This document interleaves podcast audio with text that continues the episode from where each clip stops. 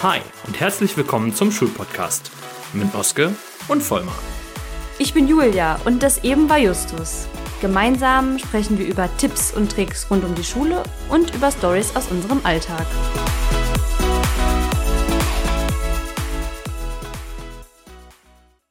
Welcome back. Was dich heute erwartet, ist mal so eine technischere Folge dazu, was dich eigentlich im Ref erwartet. Ganz speziell soll es hier um äh, die verschiedenen Formen von Unterricht gehen, also Hospitationen, Unterrichtsbesuche und was es da noch alles so gibt. Ähm, ganz klar muss man hier sagen, das kann sich nach Studienseminar und erst recht nach Bundesland unterscheiden. Wir beziehen uns hier auf unser Studienseminar, was wir hatten, das äh, in Niedersachsen ist. Und ja, dann lass uns einfach mal loslegen, denn ich denke, im Großen und Ganzen wird das sicherlich überall ungefähr ähnlich sein. Vielleicht beginnen wir erstmal damit, uns so einen typischen Stundenplan eines Referendars oder einer Referendarin anzugucken.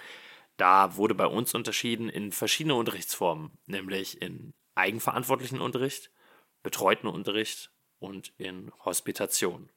Der eigenverantwortliche Unterricht, auch EU genannt, der betreute Unterricht BU genannt und die Hospitation dann HO halt. Ne? Also waren einfach so Abkürzungen, die dann im Stundenplan aufgetaucht sind. Julia, vielleicht willst du mal anfangen mit dem eigenverantwortlichen Unterricht. Der ist ja irgendwie dann doch das, was auch alle erwarten. Genau. Also an der Schule ist es grundsätzlich so, je nach Kapazität muss man immer dazu sagen, hat man da das Glück oder halt auch das Pech. Aber eigentlich ist es grundlegend so, dass man in seinen beiden Fächern im eigenverantwortlichen Unterricht eingesetzt ist. Das bedeutet, je nachdem, ob man ein Hauptfach hat oder ein Nebenfach, in meinem Fall war das zum Beispiel vier Stunden Französisch in Klasse 7 und zwei Stunden Sport. In der Oberstufe machte schon sechs Stunden pro Woche. Bei dir war die Verteilung mit Englisch und Sport ähm, genauso, also zwei ja. und vier Stunden. Genau, in der Gesamtzahl macht man über die drei Semester, die man sein Referendariat hier in Niedersachsen hat, zehn Stunden Schule pro Im Woche Schnitt. im, Schnitt, Schnitt ja. genau, sodass man sich das selber ein bisschen einteilen kann, macht man am Anfang mehr, dann im zweiten Semester ein bisschen weniger und im dritten wieder mehr. Da werden wir auch nachher noch drauf zu sprechen kommen, was da so unsere Tipps sind. Ja, es kommt natürlich auch ganz darauf an, wie die Schule da mitspielt, was da machbar ist organisatorisch. Aber ganz grundlegend kann man sagen, ähm, du hast halt einen EU und einen BU. Das ist so das, ja, was du tatsächlich selbst unterrichtest, dein eigenverantwortlicher Unterricht, wo du eben alleine im Unterricht bist, den du selber vorbereitest, wo niemand dabei ist, der irgendwas da für dich tut. Du bist da mit deiner Klasse, so wie das halt später auch sein wird. Und als zweites dein betreuter Unterricht. Also du gehst zu Kollegen und Kolleginnen in den Unterricht rein, du hast eine kurze Zeit der Hospitation, haben wir das auch schon drin. Ähm, schaust also mal kurz zu, lernst die Klasse kennen, lernst äh, kennen, wie der Kollege, die Kollegin da den Unterricht gestaltet, sollst ja auch was daraus mitnehmen und übernimmst dann den Unterricht für eine gewisse Zeit. Auch in dieser Klasse wirst Unterrichtsbesuche da zeigen. Das ist dann eben der betreute Unterricht. Genau, das heißt, wenn ihr euren Stundenplan bekommt, wie gesagt, immer für hier gesprochen, dann ist es grundlegend so, dass da eingetragen ist, bei uns war es immer der Mittwoch, das war der Seminartag. Da hatten wir, war von vornherein klar, da wird kein eigenverantwortlicher Unterricht liegen. Da hatte man immer seine pädagogischen Seminare, die dann auch am Anfang relativ lang gehen, aber da können wir auch nochmal drüber erzählen in einer anderen Folge. Und dann war der eigenverantwortliche Unterricht einfach auf die anderen Tage aufgeteilt, so wie es halt für die Schule, ne? also man war wirklich als vollwertige Kollegin, Kollege dann eingeteilt. Seinen betreuten Unterricht, den sucht man sich ja selber, sodass der am Anfang am Stundenplan auch noch gar nicht auftaucht. Und der ist dann, wie gesagt, nach Bedarf, was man in welchem Fach, ja, in welchem Unterricht man da hospitieren möchte, legt man sich das selber so ein bisschen zusammen. Das heißt, da muss man auf jeden Fall auch immer gucken, von vornherein, passt das überhaupt mit meinem Stundenplan überein und dann auch immer mit der Frage, passt das mit dem Seminar überein? Nicht nur dieser Mittwoch, sondern man hat natürlich auch noch seine Fachseminare in den beiden anderen Fächern. Ja, unser genereller Tipp ist eigentlich an dieser Stelle schon mit dem betreuten Unterricht, sich ähm, gut auszugucken, wann man wie viel betreuten Unterricht nimmt. Also erzähl mal, wie, wie du da vorgegangen bist. Wann ich wie viel nehme? Mhm. Ja, letzten Endes habe ich mir gesagt, äh, am Anfang muss ich reinkommen, da muss ich mich erstmal selbst organisieren, da muss ich klarkommen. Da ja, habe ich mich so grob an den zehn Stunden orientiert, habe versucht, das zu erreichen, mhm. aber auf keinen Fall mehr im zweiten Semester, wenn dann die Anforderungen langsam steigen, aber man halt auch schon weiß, wie es geht, habe ich versucht, auch ein bisschen mehr mal zu machen, streckenweise. Ne? Das ist sicherlich nicht über das ganze Semester dann gleich. Und im letzten Semester hast du ja dann deine Prüfung. Da habe ich dann versucht, die Kapazität, die ich mir im zweiten Semester freigeschaufelt habe, im dritten dann wieder rauszunehmen, damit ich mehr Zeit habe, mich auf die Prüfung vorzubereiten. Ja, beziehungsweise am Ende vom, vom dritten Semester. Dann am Anfang ist ja noch nicht, ja, je nachdem, wann, wann der Prüfungstermin liegt, ne? Ist es für den einen früher, für den anderen später? Ja, ja, klar. Du hast ja im, äh, im Semester, in allen drei Semestern auch noch andere Verpflichtungen. Klar, du musst Unterricht zeigen, ähm, es wird aber eben auch so sein, dass du irgendwelche Gruppenarbeiten machen musst, irgendwelche schriftlichen Dinge abgeben musst und solche Geschichten. Und da ist es natürlich so, dass du in den Zeiten auch deinen Workload ein bisschen runterschrauben solltest. Da musst du ein bisschen drumherum planen. Was man nicht vergessen darf, ist, dass es letzten Endes im Ref, klar, es geht immer um die Schüler, darum hast du diesen Beruf, aber im Ref geht es erstmal darum, dass du deine Ausbildung vernünftig abschließt und das muss das oberste Ziel sein. Natürlich ist alles dem nachgeordnet, dass die Schüler guten Unterricht bekommen aber nichtsdestotrotz, du musst zusehen, dass das mit dem Ref alles läuft und mhm. mit, dem, mit dem Studienseminar auch alles läuft. Ja. Damit kommen wir eigentlich schon zu den Tipps. Tipp Nummer eins, der allerwichtigste Tipp meiner Meinung nach, sieh zu, dass der BU, den du dir suchst, bei jemandem ist, von dem du was lernen kannst. Es bringt dir nichts, einen BU zu haben, der zwar in deinen Stundenplan passt und der auch zum Seminar passt, aber du lernst da nichts. Was bringt dir das? Klar hast du Unterrichtserfahrung, so gesehen zwei Stunden mehr.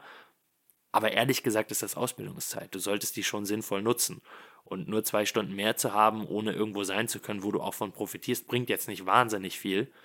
Von daher wäre das so der erste Part. Und der zweite Part, der direkt dazu kommt, ich habe es fast schon angesprochen, es muss zum Seminar passen. Das bedeutet, dein pädagogischer Ausbilder und die Ausbilder deiner beiden Fächer müssen jeweils dann Zeit haben.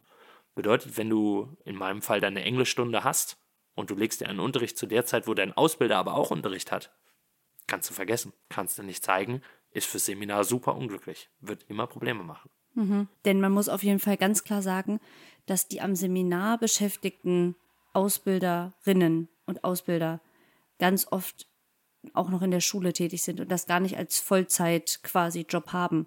Das heißt, guck auf jeden Fall immer, die meisten Ausbilder und Ausbilderinnen geben direkt am Anfang ihre Stundenpläne raus, sodass du das direkt abgleichen kannst. Das ist das eine.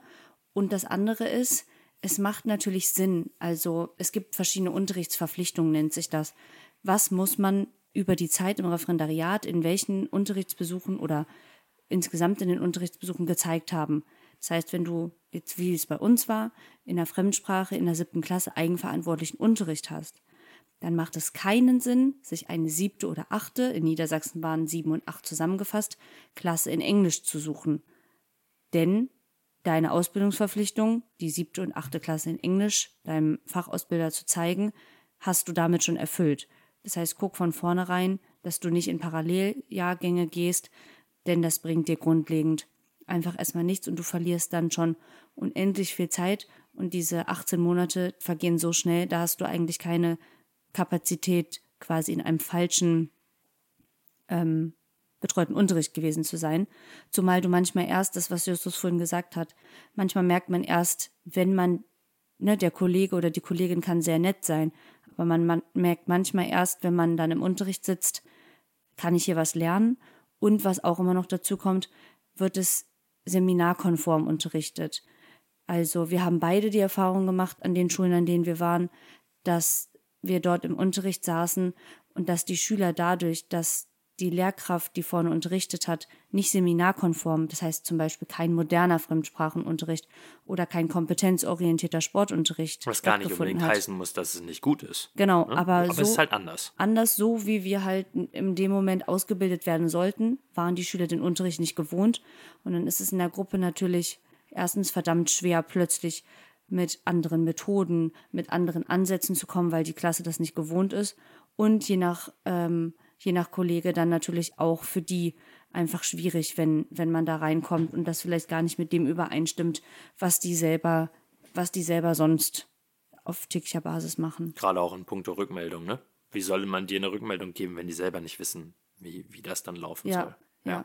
Entweder, voll. ja, es kann ja auch einfach sein, dass sie ja, entweder schon länger dabei sind, anders ausgebildet, andere Schwerpunkte gesetzt wurden. Genau. Ansonsten muss man sich auf jeden Fall darüber im Klaren sein, gerade auch so in puncto Privatleben, der Stundenplan und die Wochen ändern sich oft. Das heißt, wenn du weitere Verpflichtungen hast, was im Referendariat ja sowieso schon immer schwierig, alles unter einen Hut zu bekommen ist, dass du vielleicht auch in puncto Kinderbetreuung oder ähnliches, dass wirklich es sein kann, dass drei Wochen der Stundenplan so ist und ab der vierten Woche ähm, du ganz andere Zeiten und Verpflichtungen hast, die du eingehst. Das heißt, dass du da von Anfang an immer guckst, dass du möglichst flexibel dir das so legen kannst, wie es für dich passt. Genau. Ansonsten zu den Abrechnungsmodalitäten kann man noch sagen, dass zumindest bei uns die Ferien immer dort mit reingezählt haben. Also nehmen wir jetzt mal das Beispiel Osterferien, das sind ja immer so zwei Wochen ungefähr, manchmal auch so zweieinhalb Wochen. Wenn ich da vor den Osterferien eine Stundenwochenzahl habe, die vielleicht nur sieben ist oder sechs, weil ich gerade all meine Gruppen verlassen habe, dann wird diese zwei Wochen lang auch nur diese sechs Stunden in den Osterferien abgerechnet. Bedeutet ganz konkret, dass man sich auch gut überlegen sollte, dass Ferienzeiten oder kurz vor den Ferien eine gute Möglichkeit ist, sich neue Gruppen anzugucken, dort zu hospitieren, die Gruppen kennenzulernen, die Sequenzen der Lehrkraft quasi zu begleiten und dann in den Ferien jeweils die Zeiten zu nutzen, um dann diese Klassen nach den Ferien übernehmen zu können. Ja, also es ist ein guter, ne? das ist ein ja. guter Switch jedes Mal. Ähm, das ist auf jeden Fall hilfreich, dass man da auch dann am Ende seine Stunden erreicht und nicht durch sowas Blödes wie die Ferien dann in irgendwie ins Minus kommt. Klar. Gerade wenn es dann die zwei Wochen Herbst, die zwei Wochen Ostern sind, ne? Also zwei Tage Zeugnisferien, eine Woche Zeugnisferien je nach Bundesland, ist natürlich eine ganz andere Sache. Aber so zwei Wochen ist schon sinnvoll, nicht nur mitzunehmen, sondern auch zu nutzen, um in die Sequenz nach den Ferien entspannt einsteigen zu können, weil man eben diese Vorbereitungszeit hatte. Ja, und für alle ist es einfach ein guter Cut, wenn man weiß, ach, nach den Osterferien, da ist der Herr Vollmer und der macht dann mit uns Sport in der 11 und äh, Englisch in der 5 oder was ja, auch voll. immer. Klar. Was man vielleicht ganz speziell in Niedersachsen noch sagen muss, ist, dass die Hospitation Stand 2023 nicht reinzählt. Das heißt, wenn man in einer Gruppe nur hospitiert und nie das Ziel hat, diese Gruppe zu übernehmen, dann zählt das nicht im Rahmen eines Stundenplans zu deinen Stunden, sondern wird einfach obendrauf gerechnet. Das ja, heißt, ja, beziehungsweise es wurde vermindert abgerechnet, ne? Eine Hospitation hat dann irgendwie nur eine halbe Unterrichtsstunde gezählt ah, oder sowas. ja, stimmt, so war's. Ja. Das heißt, wenn euer Ziel ist, dass ihr das als betreuten Unterricht nehmt, dann wird das von Anfang an als betreuter Unterricht eingetragen und es wird nur der Zeitpunkt nochmal konkret angegeben, ab dem ihr die Sequenz, die Gruppe dann vollständig von der Lehrkraft ähm, übernehmt. Ja, mir fällt gerade nochmal ein zu dem Punkt, den du vorhin genannt hast, ne? Irgendwie Abdecken der Ausbildungsverpflichtungen. Sei dir einfach ganz klar darüber bewusst, was von dir erwartet wird. Finde das heraus. Geh damit den Ausbildern ins Gespräch. Was genau wollen die sehen? Was genau ist das Ziel deiner Ausbildung? Natürlich, also gewisse Dinge kann man sich von ganz allein erklären. Der Pädagoge will dich in beiden Fächern sehen, in möglichst vielen Jahrgängen. Ne? Und dass man da ungefähr Doppeljahrgänge stecken kann, das ergibt auch Sinn. 5, 6 sind dann die kleinen, 7, 8, 9 ist Pubertät, 10., 11. ist dann Übergang in die Oberstufe und 12, 13 ist dann eben Abi-Jahrgänge. Äh, gilt klar für beide Fächer, gilt logischerweise auch für die Pädagogen. Ähm, also das kann man sich schon mal grob merken. Das zweite, jetzt mal auf eine Sprache bezogen, klar, die wollen mal eine Grammatik sehen, äh, die wollen mal sehen, dass du eine sprachorientierte Stunde machst, dass du eine schreiborientierte Stunde machst. Die wollen mal ein komplexeres Lernarrangement sehen, so ein Partnerpuzzle, ein Gruppenpuzzle. Also einfach Vielfalt mit reinbringen. Gleiches gilt natürlich auch für Sport. Ähm, einfach verschiedenste Bewegungsfelder da mal zu zeigen. Völlig egal, ob es dann Schwimmen ist, äh, ob es Turnen ist, ob es Kämpfen ist. Einfach, dass man möglichst viel dann angeboten hat. Gut, zusammenfassend kann man dann insgesamt nochmal sagen, es teilt sich in drei Bereiche auf. Der eigenverantwortliche Unterricht, der betreute Unterricht, in Klammern die Hospitation, haben wir ja vorhin schon was zu gesagt, und natürlich alles, was das Seminar betrifft. Das sind die drei großen Bereiche, die dich erwarten mit unterschiedlichen Anforderungen ansonsten kluges Plan ist, glaube ich, eigentlich der Haupttipp oder die, die Hauptzusammenfassung, indem man von Anfang an einen Überblick hat, das, was Justus auch gerade nochmal gesagt hat, und indem man einfach von Anfang an sich strukturiert und über die Zeit sich das dann passend legt. Entweder oder. Was sagst du, Julia? Analoge oder digitale Tafel? Also deine Antwort weiß ich eh schon, aber meine kannst du dir vermutlich auch ich denken. bin der Digital-Nazi. Genau, genau. Also ganz klar digitale Tafel, auch wenn sie manchmal zicken. Also ne, man muss sagen, mit digital, digitale Tafel ist gemeint, die also Beamer. Also jetzt hier nicht eure komische Beamer-PC-Lösung, ne? Das ist. Nee, äh, nee, nee, mit digital ist wirklich hier gemeint mit Stift und Ausschneiden und darauf rumtippen. Im Also Grunde Touch. ein Riesentablet an der Wand. Ja, genau. Ja. Ja, also hat einfach unglaublich viele Möglichkeiten. Ich hatte das an einer Schule, da war der da war leider der Kontrast äh, zu gering eingestellt und das ging auch irgendwie nicht zurückzustellen, Okay. sodass das ganz äh, blass die ganze Zeit war. Egal, es war trotzdem tausendmal besser als als alle Unangenehm. anderen. Ja, ja, es war und man hat keine Kreidehände. Man hat keine Whiteboard-Flecken auf seiner Kleidung. Also nur davon mal ganz abgesehen. Man hat einfach unglaublich viele Möglichkeiten im Fremdsprachenunterricht und es ist sehr viel interaktiver und auch dieses nach vorne kommen, die Schülerschaft, die sind begeistert, die wollen da drauf rumklicken, weil es ihnen einfach viel, viel ähnlicher ist als jetzt irgendwie oder viel, viel näher ist durch ihren Bezug zu Handys, Ja, klar. Touchscreen. Also auf jeden Fall. Ja, voll. Ich meine, gerade was du schon gesagt hast, ne? Äh, dieses kreidige Matsche da. Irgendwer muss diese Tafel sauber machen. Du hast immer Kreidestaub. Das geht auch voll auf die Lunge, ne? Ganz abgesehen davon, als wir, als ich im Ref war, hatten wir noch Kreidetafeln. Immer ausgetrocknete Hände. Ich habe meine Hände eingecremt wie ein Verrückter. Ich habe in meinem Leben noch nie vorher meine Hände eingecremt. Im Ref habe ich. Also, hör auf. Da hast Egal. du dir so einen 5-Liter-Eimer gewünscht. Ey, das war nicht normal. Und äh, ja, letzten Endes auch, du kommst in den Raum, die Kinder haben die Tafel gewischt, die geben sich ja auch Mühe, muss man ja ehrlich sagen. Und dann fließt das Wasser darunter und die Kreide weicht auf. Auch, das ist Käse. Von daher, wenn du sagst, ab und zu mal zickt die Tafel, jo, die Kreidetafel hat auch gezickt, so ist nicht. Und ähm, ja, du sagst jetzt mit Whiteboard-Flecken, ähm, ich glaube, also ich bin ja gerade abgeordnet, ich glaube an meiner, an meiner Homeschule quasi, haben sie auch Flügel, Whiteboard-Flügel, auf denen du quasi äh, mit Whiteboard-Markern schreiben kannst. Ja, so war das an meiner alten Schule auch. Ja, jetzt gerade an meiner Abordnungsschule äh, habe ich glücklicherweise den Digitalposten inne und wir hatten noch Digitalpackkohle und ich konnte uns da äh, schön digitale Tafeln inklusive, inklusive Whiteboard ähm, Flügel besorgen. Oh, voll. Das ist tatsächlich geil, ne? Das ist so ein bisschen äh, Schlaraffenland für mich. Dann so gucken, was gibt es und einkaufen, aber nicht von meinem Geld, sondern mit richtig viel Schulasche.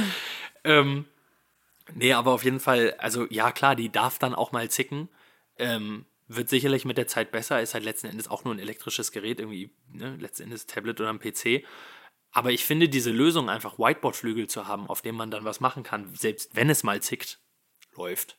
Was? Ich, ich fand das schrecklich, die Whiteboard-Flügel. Nein, die sind super praktisch. Stell mal vor, die Tafel geht nicht. Ich muss ja Unterricht machen. Können. Ich weiß, aber ich hatte das auch immer. Aber dann stehst du da mit dem Stift und du stehst einfach mit diesem digitalen Stift und mit dem Whiteboard-Stift und dann passiert es wirklich so, dass du so fast so einen ganz kurzen Moment am Whiteboard gestanden hast und dir so dachtest, also nein, nicht am Whiteboard, am, an der digitalen Tafel mit dem Whiteboard-Stift und es war wirklich mehrere Male so, so knapp.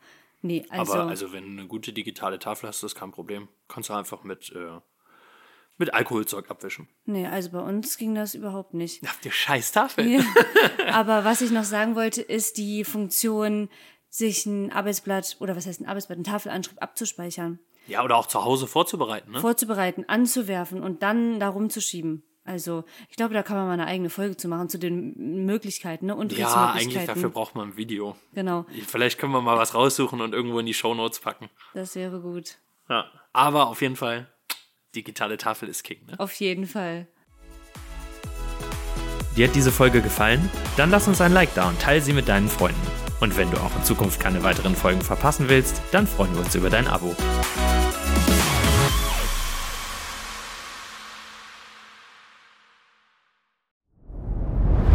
Dir hat dieser Podcast gefallen? Dann klicke jetzt auf Abonnieren und empfehle ihn weiter. Bleib immer auf dem Laufenden und folge uns bei Twitter, Instagram und Facebook.